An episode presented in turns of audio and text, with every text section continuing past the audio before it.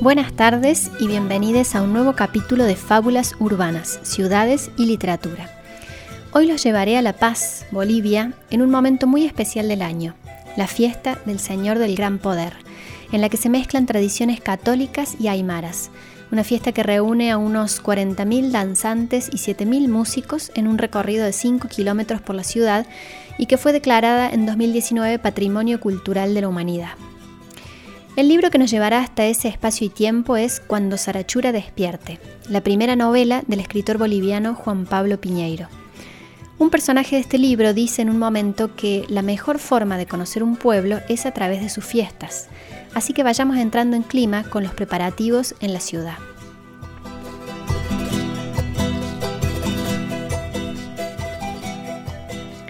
Era el atardecer del 13 de junio de 2003 víspera de la fiesta del Señor del Gran Poder, único Cristo de tres rostros. La ciudad estaba ansiosa, en el aire ya se percibía un ligero tufo a cerveza que anunciaba la fiesta del día siguiente y la resaca incandescente de toda la semana. Miles de bailarines ultimaban los detalles de su vestimenta junto a los bordadores que habían trabajado sin parar desde el mes de mayo. Morenos, diablos, llameros, tincus y sicuris estaban listos para calzar sus disfraces y bailar en la entrada folclórica. Bailar, para los devotos, era adorar al Señor del gran poder. Para los impíos, era ejercer una profunda libertad que brotaba de la misma fiesta. No solamente los bailarines y los bordadores estaban alocados con los últimos detalles, en las calles se multiplicaban los puestos de comida, de cerveza y de cotillón. Es como si todo fuera a cambiar mañana de una manera radical, como si el mundo esperara la llegada de una instancia nueva, tan importante como el día o la noche.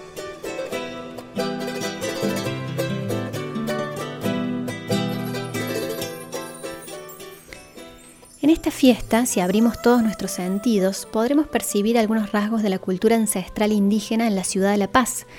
Es interesante que lo andino y lo urbano se relacionan sin excluirse en el ámbito de la fiesta. A mí una de las cosas que más me gustan es que accedemos a esta cosmovisión andina a partir de lo que se cuenta, pero también y sobre todo a partir de cómo se cuenta, la forma, el lenguaje. ¿Por qué? Bueno, ahora cuando entremos a la fiesta verán que el ritmo del relato es en cierta forma ritual, circular y es muy sensorial también. Cuando Sarachura despierte estará más hermosa que nunca. Vestirá 12 polleras de distintos colores y bajará con su cortejo triunfal por la avenida Mariscal Santa Cruz, el día de la entrada del Señor del Gran Poder del año 2003. A las cinco de la tarde, en sus cabellos blancos nadarán dos sirenas de plata y en su sonrisa se adivinará la tristeza acumulada por tantos años de silencio. Llevará un cetro antiguo en la mano derecha y en la otra mano una tierna espiga de quinoa dorada.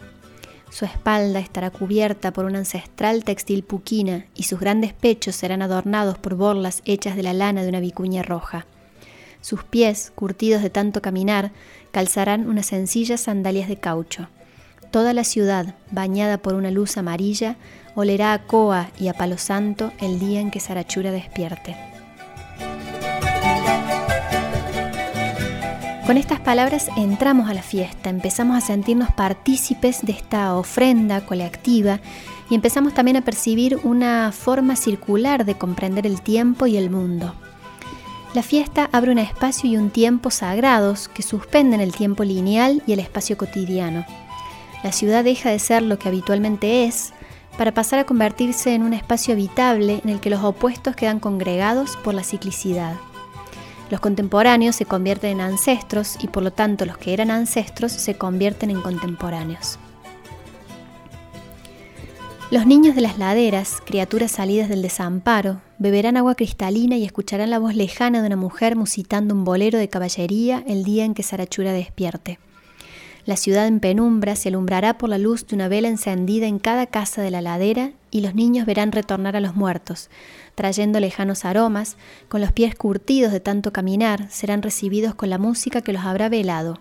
Terremoto de Sipe Sipe, bolero de caballería compuesto por Daniel Albornoz, la más hermosa y triste tonada de despedida. Al compás del imponente tiempo andino, los vivos y los muertos se mirarán a los ojos hasta confundirse y sin decir nada tomarán un trago, comerán un platito y acullicarán coca juntos.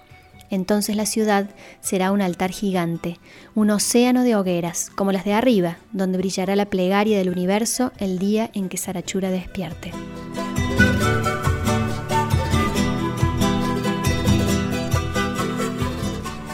Este tiempo mítico nos muestra que, según la cosmovisión andina, todo está conectado, personas, la tierra, los animales y todo su entorno. El universo es dinámico y estas tres dimensiones se influyen entre sí. Esta conexión aparece en el relato bajo la forma del tejido, una práctica tradicional de la cultura aymara cargada de simbolismo. De cerca, desde donde mirará el sapo, se verá la verdadera vestimenta de Sarachura el día en que su cortejo triunfal pase finalmente por la ciudad que la presiente. El axu que la cubrirá cambiará de colores y diseños vertiginosamente, a cada segundo, a cada instante, y será un textil perfecto, el tejido del movimiento, lo que protegerá su piel subterránea de los rayos del sol atardeciendo en la ciudad.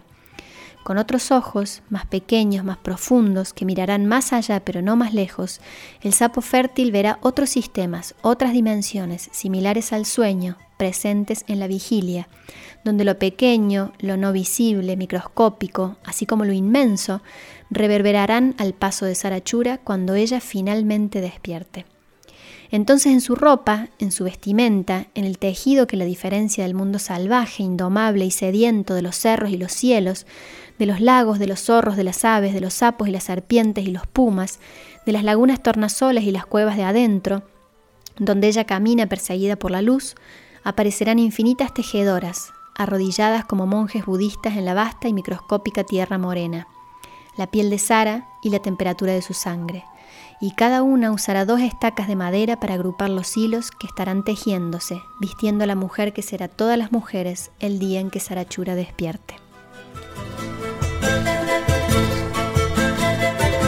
En este fragmento, Sarachura, ese personaje que nunca terminamos de descifrar en la novela, se muestra como un espacio, ya que cuando despierte la habitarán tejedoras. Esto me hace pensar a Sarachura como la ciudad misma, como un sujeto de múltiples capas o pieles superpuestas.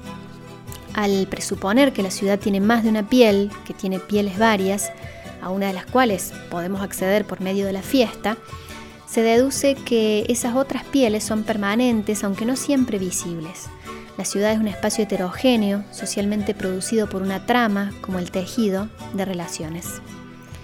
Esperamos que hayan disfrutado de esta fiesta en La Paz de la mano de Juan Pablo Piñeiro y su libro Cuando Sarachura despierte, editado por Portaculturas. Nos encontramos dentro de 15 días en el próximo capítulo de Fábulas Urbanas, Ciudades y Literatura.